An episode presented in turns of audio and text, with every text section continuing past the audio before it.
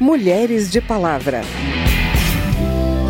És um senhor tão bonito quanto a cara do meu filho. Tempo, tempo, tempo, tempo, vou te fazer um pedido. Tempo, tempo, tempo, tempo. Precisei entender né, o que, que é um, gestar um negócio, como é que se mantém, o que, que é ser empreendedora e com as características específicas de ser mulher e mãe de criança pequena em situação de pandemia, porque é isso, não, não, não tem escola, não tem babá, então é um desafio grande. Quando a gente fala de uma maternidade atípica, né, de uma maternidade que é incomum, como a, a mãe de uma pessoa com síndrome de Down, ou autismo, ou algum tipo de deficiência, é, essas mães, que são na maioria as cuidadoras dessas pessoas, elas às vezes acabam sendo invisibilizadas. Compositor de destinos, tambor de todos os ritmos, tempo, tempo, tempo, tempo, entro no acordo contigo, tempo, tempo, tempo, tempo.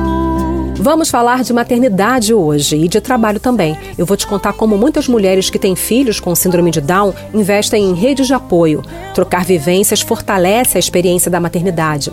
No campo do trabalho, tocar o próprio negócio é cada vez mais um modo de vida para as mulheres. Equilibrar tantas tarefas e os cuidados com os filhos se tornou um desafio ainda maior para as empreendedoras nesse momento de pandemia. Falamos ainda de uma das categorias que mais sofrem os efeitos da pandemia na economia do país, as empregadas domésticas. Eu sou Vera Morgado e te convido para me acompanhar a partir de agora. Eu tive uma conversa sobre maternidade, uma conversa cheia de afeto e com doses enormes de atitude com a jornalista e pedagoga Melina Sales. Mãe da Zilá, de 8 anos, ela criou o projeto Pipa Pedagogia Inclusiva pelas Artes e divide a experiência dela com outras famílias sobre a educação de crianças com síndrome de Down, em bate-papos com outras mulheres. Melina fala da importância de cuidar dessas mães cuidadoras.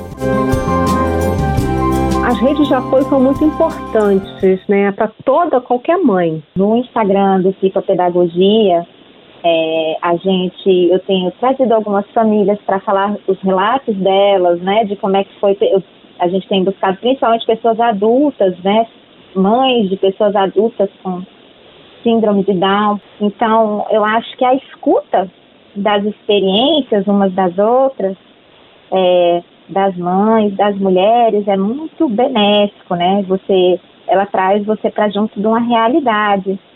Você vê como é que aquela mãe lidou, quais foram os desafios que ela teve ao longo dessa história, como é que ela, quais foram as decisões que ela tomou, como é que ela se aliou com a escola, ou como que ela decidiu fazer um caminho diferente. E aí é, foi daí que surgiu essa ideia de trazer a conversa do que é a conversa de mãe para mãe, é, é, trazendo esses relatos, né, essas essas questões que, que as mães têm. E eu vi também é, a, quando a gente fala de uma maternidade atípica, né, de uma maternidade que é incomum, como a, a mãe de uma pessoa com síndrome de Down, ou autismo, ou algum tipo de deficiência, é, essas mães, que são na maioria as cuidadoras dessas pessoas, elas às vezes acabam sendo invisibilizadas, né? E muitas vezes elas não, não têm nem os cuidados que elas precisariam ter. E nós, mulheres, somos, na, na maioria, as cuidadoras principais, né? Das pessoas que têm algum tipo de questão em família. Mas quem cuida dessas mulheres? Isso teria que ser prioridade também quando se fala em políticas para as pessoas com deficiência. Também pensar nos cuidadores, nas cuidadoras dessas pessoas. Como é que elas estão, é, se elas têm assistência psicológica, se elas têm, se elas precisam de algum tipo de acompanhamento, de algum tipo de apoio, é, inclusive financeiro do governo. Como é que fica o, a relação entre essas mães, que a gente sabe é, que são é, pela nossa sociedade as principais cuidadoras e os pais? Como é a relação maternidade-paternidade nesse caso? 60% dessas famílias uh, quem, quem, é, 60% dos, dos pais dessas crianças com síndrome de Down, após o nascimento de seus filhos, eles saem da relação e abandonam essa família. Então, as mulheres é, ficam as mães dessas crianças, é, né, sendo, sendo as líderes da família, capitaneando essa família e, e sendo as únicas a prestar o cuidado para essa, essa criança que teve é, uma deficiência. E isso é, um, é comum, mas a gente não tem todas as estatísticas como a gente gostaria, né? A gente recém está ainda na luta, inclusive, para o IBGE fazer essa diferenciação e calcular, né, quando for fazer o censo, o número de pessoas que, pelo menos o número de pessoas que têm síndrome de Down, que esse ainda não, não é nem o número certo que a gente tem, a gente tem uma estimativa de pessoas com síndrome de Down no Brasil atualmente. Mas aqui a gente já teve essa amostragem aqui no, no Distrito Federal desse, desse número de homens, né, de pais que abandonam suas famílias após é, terem o diagnóstico de um filho ou uma filha que tem síndrome de Down. Autonomia e trabalho. As comemorações pelo Dia da Empregada Doméstica, em 27 de abril, foram marcadas no plenário da Câmara. Deputadas de vários partidos chamaram atenção para a situação atual dessas trabalhadoras. Elas sofrem com a falta de emprego e a exposição ao vírus da Covid-19. Mas as deputadas se mobilizam para incluir a categoria na lista de prioridades para vacinação. Elas são 7 milhões no Brasil, a maioria mulheres negras de baixa escolaridade e uma das categorias mais afetadas pelos efeitos econômicos da pandemia de Covid-19. A deputada Celina Leão, do PP do Distrito Federal, coordenadora da Secretaria da Mulher da Câmara, anunciou a realização de um seminário para tratar da situação das empregadas domésticas no país no dia 10 de maio. Celina Leão, que também é relatora do projeto que define as categorias prioritárias para vacinação, pediu a conclusão da votação da proposta em plenário e a apreciação de um destaque apresentado pela deputada Benedita da Silva, do PT, que inclui as domésticas na lista. A maior homenagem que nós podemos fazer é votar aí o destaque do projeto 1011, que foi o destaque da deputada Benedita, que com muita sabedoria é, incluiu as nossas trabalhadoras domésticas em grupos prioritários para vacinação.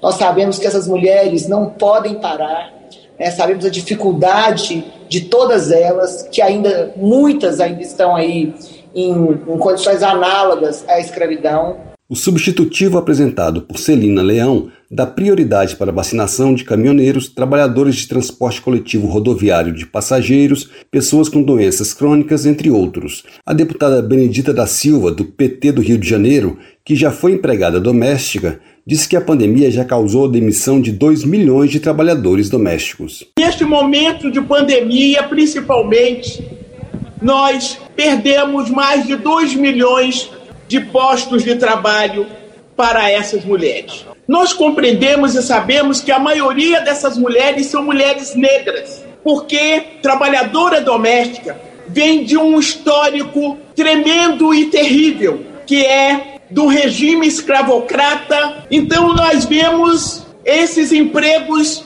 sumirem. A deputada Talíria Petroni, do PSOL do Rio de Janeiro, lembrou que a primeira pessoa a morrer de Covid-19 no Brasil foi uma empregada doméstica contaminada pelos patrões. Da Rádio Câmara de Brasília, Antônio Vital.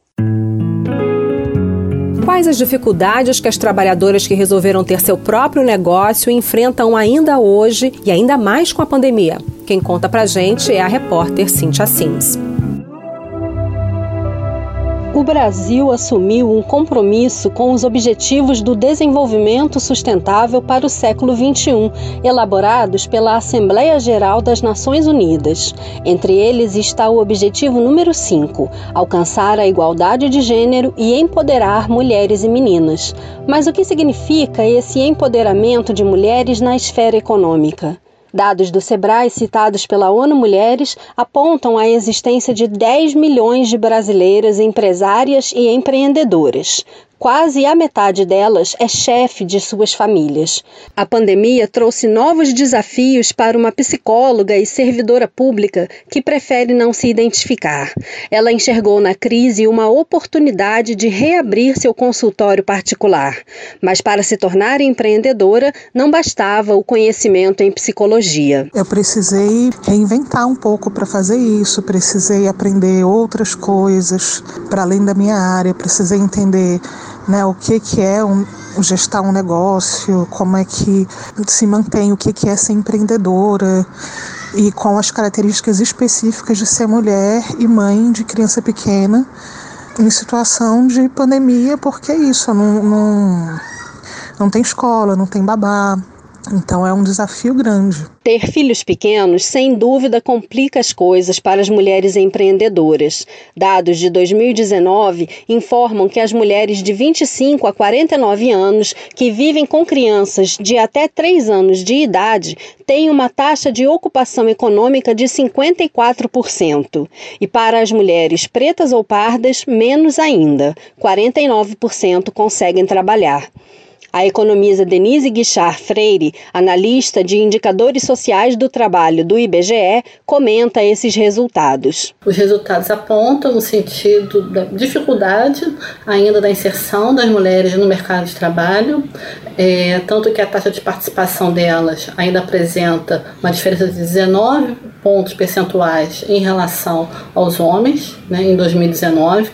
Né? E essa diferença está muito atrelada às maiores responsabilidades que as mulheres possuem no ambiente doméstico, né, com, gastando mais do que o dobro de horas que os homens nas tarefas domésticas e nos cuidados com familiares. O cuidado com os filhos foi uma das motivações para a empresária Luciane Santos abrir seu negócio, o restaurante Café Oiá, em Brasília. Eu abri no sentido de mudar a minha vida, poder ser mais é, comandante né, da minha história, de organizar os meus horários em torno das necessidades dos meus filhos e ser feliz com o meu trabalho. Segundo Luciane, as mulheres têm um desafio a mais a ser vencido quando se tornam empreendedoras: o preconceito. Eu lembro de estar reformando a loja e eles o tempo todo eles me perguntavam cadê meu marido. A dificuldade de ser mulher e ter um negócio vai muito nesse descrédito, nessa descrença. Primeiro, porque você tem que se sobressair no quesito ter dinheiro. E no segundo, a descrença da sociedade de que você é capaz de gerir aquele negócio de uma forma competente e de forma independente. Preconceitos são difíceis de comprovar e só se resolvem com mudanças culturais. Mas com a legislação é possível garantir avanços na redução das desigualdades econômicas, como explica a gerente de projetos da ONU Mulheres. Vanessa Sampaio cita como maiores desafios a sobrecarga de trabalho com cuidados não remunerados, os estereótipos de gênero e cita outros ainda. As desigualdades salariais e desigualdade de acesso a crédito e a escassez de políticas de empoderamento das mulheres, é, que na prática são algumas das barreiras que impedem a plena participação das mulheres no mercado de trabalho, na Câmara, a deputada Paula Belmonte, do Cidadania do Distrito Federal, apresentou um projeto de lei que busca incentivar o debate sobre os desafios de empreender sendo mulher. A proposta institui a Semana Nacional do Empreendedorismo Feminino. A autonomia financeira faz toda a diferença e sabemos que tem um impacto, inclusive na violência doméstica. A autonomia financeira permite à mulher se libertar de relacionamentos violentos e organizar seu tempo, de forma a poder se dedicar à família ou ao próprio crescimento profissional. Da Rádio Câmara de Brasília, Cíntia Simes. Esse foi o Mulheres de Palavra, que teve a produção de Cristiane Baker, reportagens de Cíntia Sims, Antônio Vital e trabalhos técnicos de Everson Gonçalves. Também na reportagem e na apresentação e edição desse programa, eu, Vera Morgado, agradeço a sua audiência. Se você tem alguma dúvida, manda pra gente. O e-mail é radio@câmara.leg.br e o WhatsApp é 61 999 78 9080. O Mulheres de Palavra é produzido pela Rádio Câmara e transmitido pelas rádios parceiras em todo o Brasil, como a Rádio Orizona Web da cidade de Orizona, em Goiás. Você pode conferir todas as edições do programa no site radio.câmara.leg.br e no seu agregador de podcast preferido. Tchau, até o próximo programa. Mulheres de Palavra.